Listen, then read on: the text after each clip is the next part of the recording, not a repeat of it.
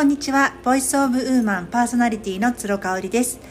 今日はですねあの先ほどボイシー音声配信のボイシーで川原拓海さんの配信文を聞いて思ったことですね。内容が自分の見ている世界が全てだと思わないことっていうそういう内容でした。本当に匠さんがおっしゃる言葉って重みがあるし彼の経験から言葉を発せられているっていうのがすごくわかるんですよね。あの心が伴っているっていうかね、まあ、愛情たっぷりな方だっていうのをあの実際にはお会いしたことがないんですけれども感じます。で、えー、と1月から私も、えー、オンラインサロンに川原さんのオンラインサロンに参加をさせていただいていましてクラブハウスでも一度お話をしたんですよね実際お話をしましてあの本当にフレンドリー。頭もいい方だしいろいろ経験もされているし人脈もすごくたくさんある方人間力も高いと思うんですけれどもそれを全く感じさせないぐらい同じ目線でお話をしてくれるって、私より年下なんですけどね。あのそういうことではなくってあの謙虚だし人が好きもうとにかく人が好きっていうのが話しててすごくわかる感じでしたね。でまあ、私以外ですねあのかなり有名な著名の方々がクラブハウスのそのルームでスピーカーとしてお話をされていたので、まあ、緊張はしなかったんですけれども私が話をすることで何かこうメリットを匠さんとか他の方たちに与えることはまあできないだろうなっていうのは分かったんですよね。ただあのオーディエンスでオブザーバーが聞いてくださってる方々を代表して質問をしようかなっていうふうに思ってそれを心がけてお話をしてました。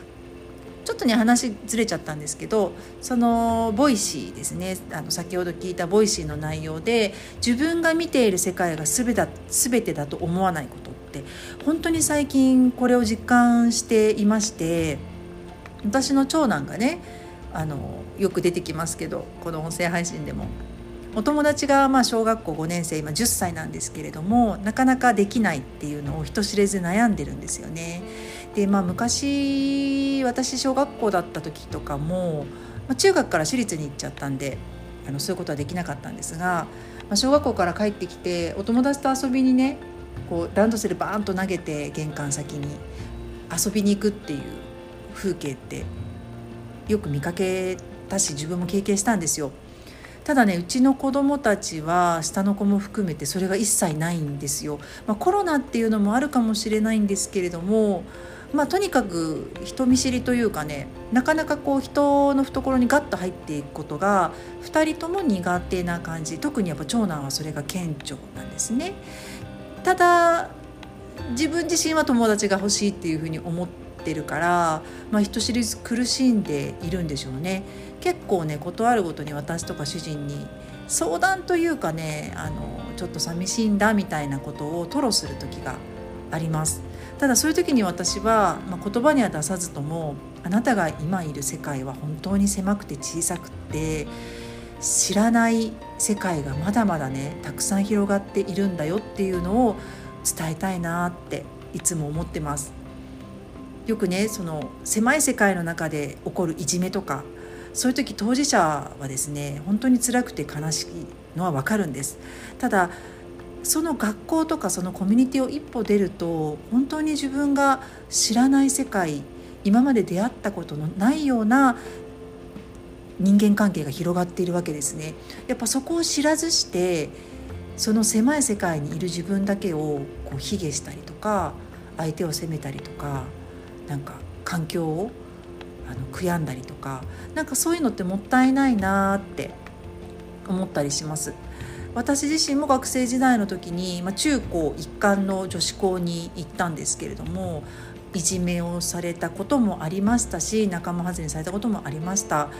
ただねうんその時はもうそこの世界が全てだと思い込んでしまったんで否定されている自分を本当にダメな人間なんだなって思い込んじゃってたんですね。ただやっぱ大学に入ったりとかして大学って大学も女子女子大に行ったんですけれどもいろんなね、バイト先バイトを始めたりとかもするし他の大学の人たちとコミュニケーション取ったりとかもするのであこんな人たちがいるんだと。でまあまあ私って社交性あるじゃんって思ったりとかなんかまあまあコミュニケーション力高いじゃんって思えたのってやっぱ大学入ったぐらいからですよね。なんかこうググッと関わる世代とか性別とかもそうですし広がりを見せたことによってあ自分ってそんなにまんざらでもないじゃんみたいな 風に思ったのを覚えていますね。で匠さんのボイシーで